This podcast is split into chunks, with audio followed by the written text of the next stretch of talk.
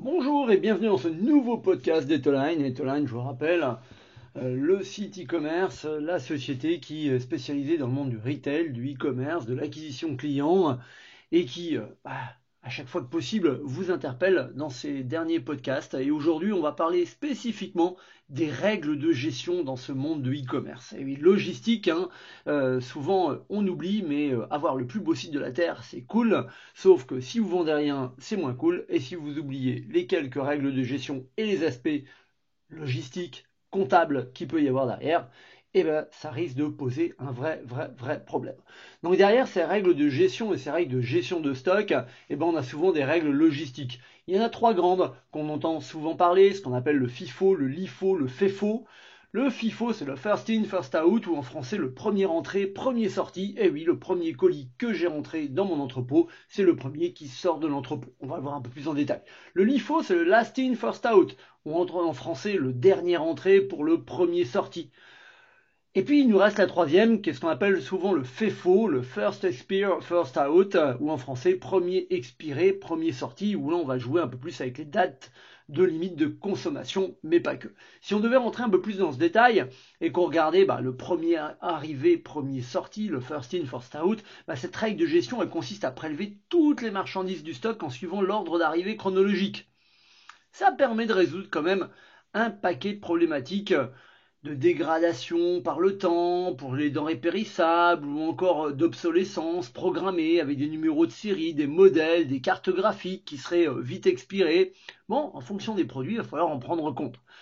Si on regarde un petit peu plus en détail la deuxième règle de gestion de stock dont on vient de parler, la last in, first out, euh, bah, ce LIFO, euh, elle est souvent spontanément utilisée en entreprise par ce qu'on appelle les opérationnels, les préparateurs de commandes, si on leur donne pas de directive. En effet, on prélève en premier dans les derniers arrivages, ceux qui sont au milieu de l'allée. On va pas s'embêter à aller faire des rotations de stock. Les dernières livraisons étant, euh, bon, ça dépend des systèmes de stockage, mais souvent plus rapidement accessibles. Il est donc beaucoup plus rapide pour les préparateurs de commandes, pour les opérationnels, de prélever directement dans ces derniers arrivages sans s'embêter à aller regarder les dates ou même euh, l'origine euh, du produit. Alors, si les produits traités par l'entreprise n'ont aucun problème de date limite d'utilisation, ou de date limite de consommation, ou toute date limite dans le même genre, bon, ce modèle euh, de gestion, euh, en tout cas, il peut être cohérent. Mais attention quand même, de plus en plus, on va regarder ce qu'on appelle le first expire, first out, c'est-à-dire le premier expiré, c'est celui que je sors en premier. Cette méthode fait faux, elle est rencontrée souvent dans les secteurs qui travaillent avec des denrées périssables parce qu'elle a pour objectif de prélever en premier les produits qui s'approchent le plus de date limite de consommation. Et attention, c'est pas les premiers qui sont rentrés dans l'entrepôt qui ont la date de limite de consommation la plus courte. C'est ce qu'on appelle faire des rotations. Alors souvent on me dit, mais, t'es bien gentil Jean-Louis, mais quelle règle? Bah, il faut que j'utilise bah, En fait, la méthode de gestion des sorties de stock, elle est souvent à sélectionner en fonction de la typologie de produit, la typologie de stock à utiliser et toutes les contraintes qui sont liées à celle-ci. Hein. Une même entreprise, elle peut même très bien avoir plusieurs méthodes différentes qui sont mises en place pour des familles de produits qui sont complètement différents. Si vous vendez de l'alimentaire et du non-alimentaire, vous avez peut-être des produits de gestion de stock qui sont différentes. Et puis derrière tout ça, il ben, ne faut pas oublier que euh, il y a quand même toutes ces règles comptables. On va devoir valoriser ce stock. Et puis, euh, bah, lorsque on sort une marchandise de l'entreprise, que vous la consommiez en production ou que vous la vendiez, dans tous les cas, vous allez la sortir physiquement et financièrement de chez vous. Donc, il va falloir lui donner une valeur. Donc, cette euh, valeur, bah, elle peut être calculée euh, de plusieurs manières.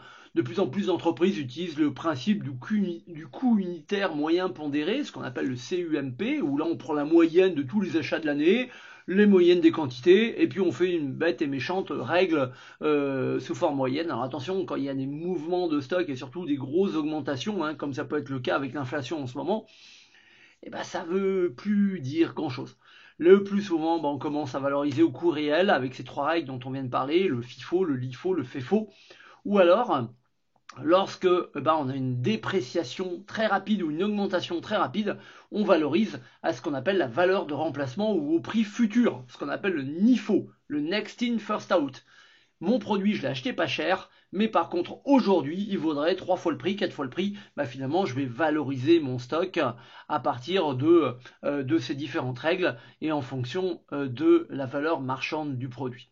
On se rend compte que finalement, encore une fois, ces règles de gestion et ces règles de gestion de stock, qu'elles soient d'un côté pour faire des rotations de stock pour euh, éviter les denrées périssables, de l'autre côté pour les valoriser, le côté financier et avoir bah, la bonne marge, hein, hein, parce qu'il va falloir aussi parler de marge, le combien ça coûte et combien ça rapporte, dont on parle souvent, et eh ben elles sont souvent totalement oubliées ou inexploitées par les commerçants. Parce que souvent, la première des règles qui s'appliquent, c'est faire du chiffre ou alors amener des visiteurs sur le site.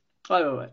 Amener des visiteurs, c'est bien, mais qui nous rapporte de l'argent, c'est encore mieux, et souvent c'est en interne qu'on fait la chasse au gaspillage.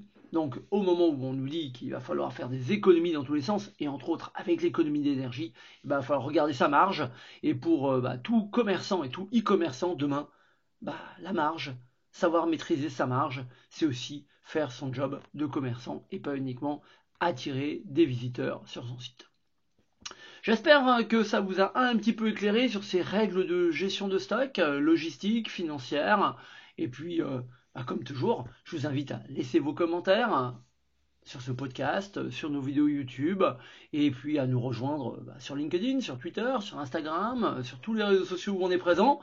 Vos commentaires nous font progresser et c'est ensemble qu'on grandit et qu'on fait évoluer ce monde du e-commerce. Alors je vous dis juste à très bientôt.